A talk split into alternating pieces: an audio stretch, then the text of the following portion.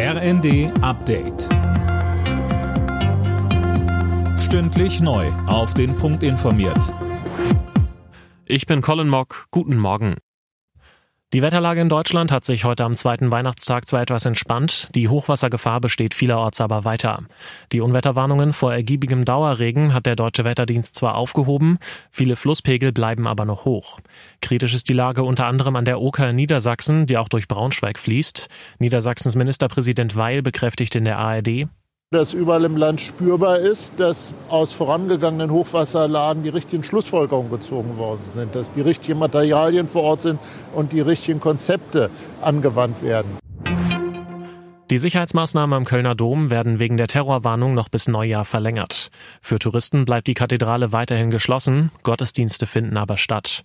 Die Ermittlungen laufen währenddessen auf Hochtouren. Bei einer Razzia in Wesel hat die Polizei einen Verdächtigen festgenommen. Weil Windstrom immer wichtiger wird, muss das deutsche Stromnetz stärker ausgebaut werden als geplant.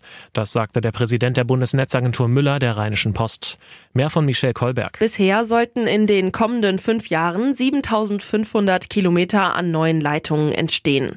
Die Netzagentur hebt das Ausbauziel nun nochmal kräftig an. Müller geht davon aus, dass Deutschland bis 2045 nochmal zusätzliche 5600 Kilometer an neuen Leitungen und Offshore-Anbindungen braucht gebraucht.